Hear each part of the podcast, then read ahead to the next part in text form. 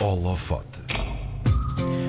Ele deve ter um dos trabalhos mais interessantes e invejáveis do mundo. Afinal, quem é que não cresceu a ver documentários da vida selvagem sem sonhar com aquelas aventuras? O Quénia é a sua casa e a reserva natural Maasai Mara é onde vai desencantar as impressionantes fotografias na natureza no seu estado mais bruto, que depois aparecem na National Geographic e noutras publicações mundialmente conhecidas.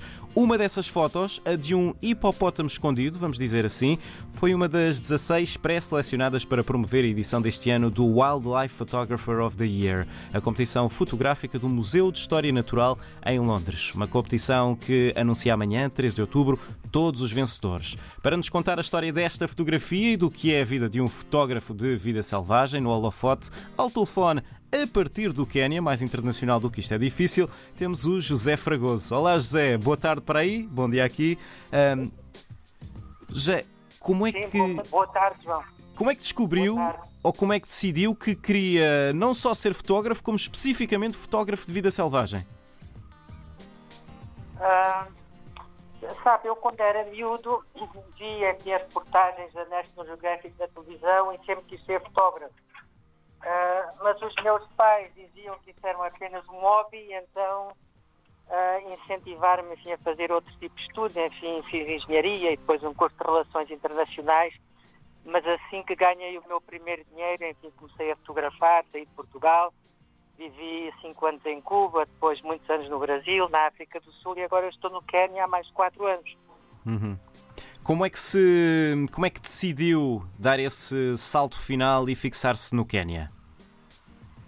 Ah, bom, não é uma coisa muito fácil e ninguém faz, eh, ninguém fica rico a fotografar eh, animais selvagens, João. ah. Foi um bocado difícil, os vistos são, enfim, também é difícil de conseguir, enfim, mas depois isto é uma rotina, eh, depois de se entrar nesta vida, enfim, tudo é fácil e eh, preciso- é preciso também bons contactos, amigos, os conhecimentos que se vão fazendo ao longo dos anos são muito importantes também, não é?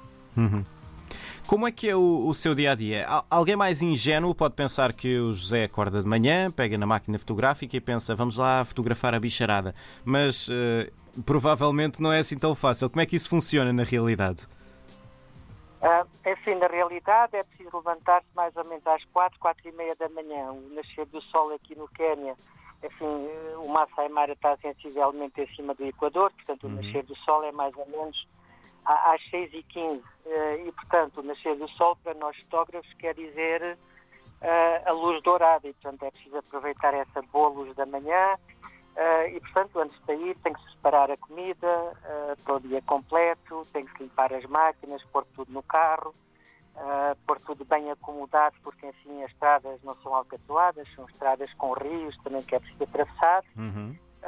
Pronto, e depois chegamos ao acampamento entre as 8, 8 e meia, 9 e meia da noite. É tomar um banho, comer rapidamente e dormir. E portanto, isso às vezes pode ser 2, 3, 4, 5, 6 meses sem parar. não é? Sim.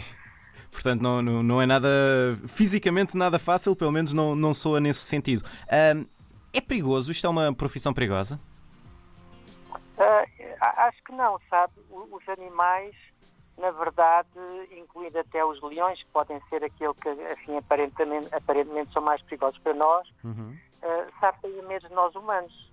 Uh, no Maasai Mara, por exemplo, os, os Maasais locais, enfim, são, enfim, vivem de, enfim, têm animais, principalmente vacas, e entram dentro do parque, e, portanto, os leões e eles vivem ali, Uhum. e não tem notícia destes últimos anos ter havido um ataque a um humano. Às vacas é diferente, mas humanos não têm notícia. É. Os bichos mais perigosos, já agora, sabe que são é, os mosquitos, aqueles pequenos que nós não vimos, ah, mosquitos, bactérias, vírus, ah, isso é que são bichos muito perigosos para nós. Agora, os outros não. A sua fotografia, que foi uma das escolhidas para promover o Wildlife Photographer of the Year, ah, chama-se, isto já traduzindo para português, O Olho da Seca. É um hipopótamo. Eu gostava que o José ah, nos descrevesse a foto, para quem está a ouvir-nos poder mais ou menos imaginar, ah, e, e que também nos contasse o processo até ter conseguido essa foto. Ah, pronto, ah, a foto, como disse, é um hipopótamo. Ah, essa foto, por acaso, foi tirada o ano passado, ah, durante o primeiro quadrimestre, e digo quadrimestre pelo seguinte, é que nos primeiros quatro meses houve uma enorme seca no Quênia. Uhum. Eu até me lembro assim, dos tabloides diziam que era a maior seca dos últimos 40 anos. Uh, e depois, curiosamente, do primeiro quadrimestre, houve as maiores chuvadas nos últimos 100 anos, portanto, tudo dentro do mesmo ano.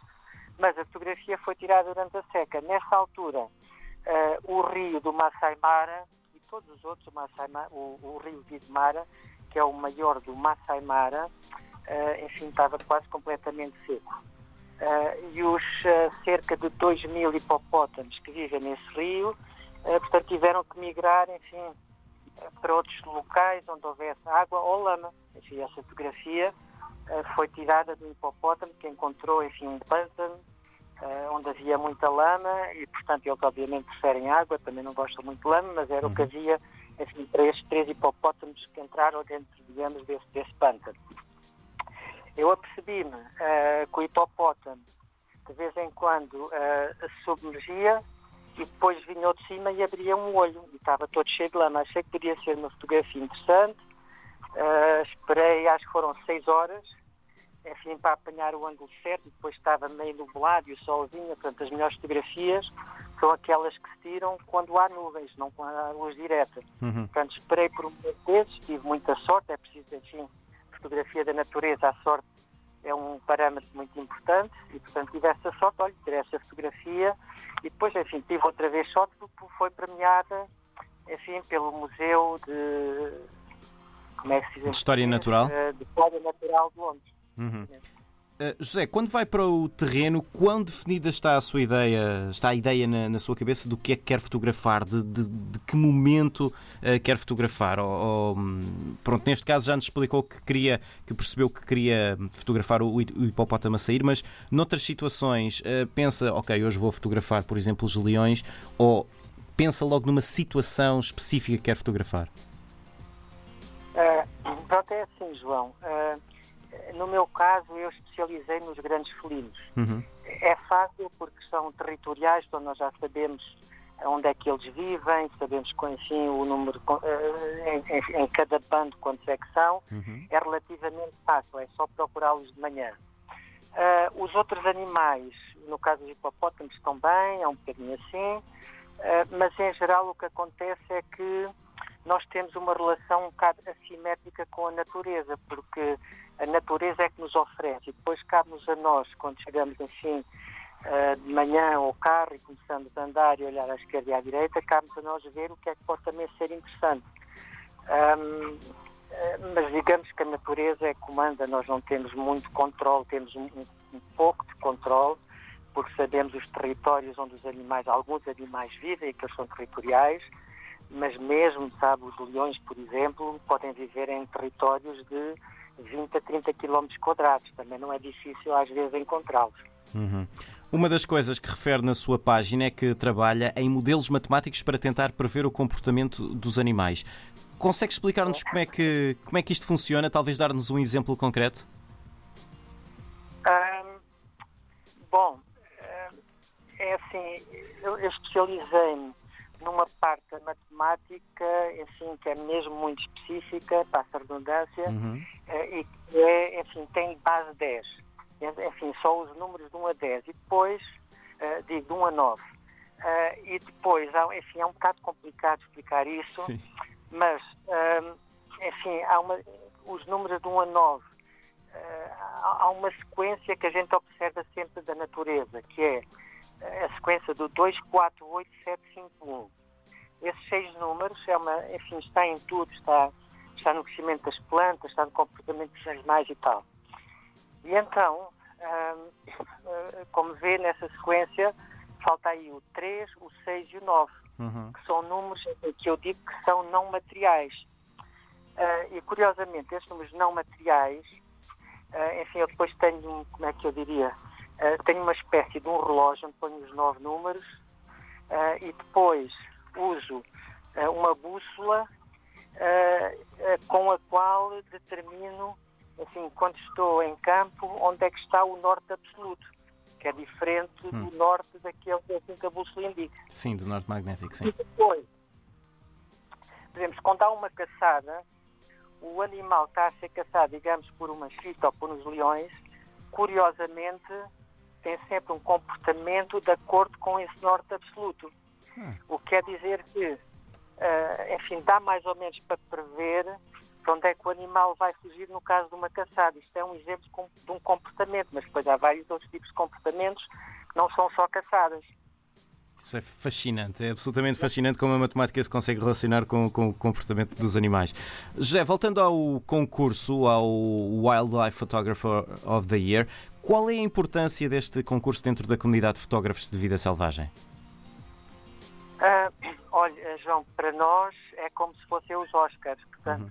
qualquer prémio que se ganhe esse concurso uh, é um concurso, enfim, muito concorrido. Acho que este ano foram quase uh, acho que foram 49 mil e não sei quantas fotos, portanto quase 50 mil.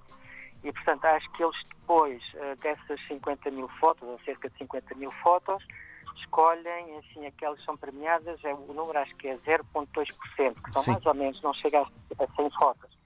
E, portanto, isso para nós é, sabe, é uma coisa, é uma coisa do outro mundo, porque está-nos muita exposição mundial. Uhum. E, portanto, eu também sou guia, a mim traz muitos clientes, trabalho com fotógrafos profissionais quando venho ao Quênia, não tenho o tempo que eu tenho andar à procura dos animais, eles querem chegar e começar logo a filmar ou a fotografar. E, portanto, isso para mim é muito bom, porque, enfim, traz-me muita exposição uh, e traz-me pessoas, enfim, que querem trabalhar comigo. Uhum a sua fotografia, O Olho da Seca, por ter sido destacada, ter sido uma das 16 pré-selecionadas, isso significa que uh, já venceu algum prémio, apesar de, do anúncio ser só feito amanhã? Uh, algum prémio com essa fotografia? Uh, ou seja, uh, esta fotografia foi, foi pré-selecionada pelo, pelo, pelo Wildlife Photographer of the Year, uh, mas só amanhã é que são anunciados os, os vencedores desse concurso. A minha dúvida é: ao ser destacada a sua foto, isso quer dizer que já é um prémio anunciado ou, ou serviu apenas como exposição? Como é que isto funciona exatamente? Então o, Wildlife Photographer of the Year, João, eh, tem, assim, tem o grande vencedor, que é assim, aquela foto que ganha o prémio, o grande prémio, e depois tem várias categorias, por exemplo, tem uma categoria de retrato, uma categoria de uh, denúncia ambiental, etc, etc. Acho que são 12 ou 15 categorias. Depois tem um vencedor por cada categoria uhum.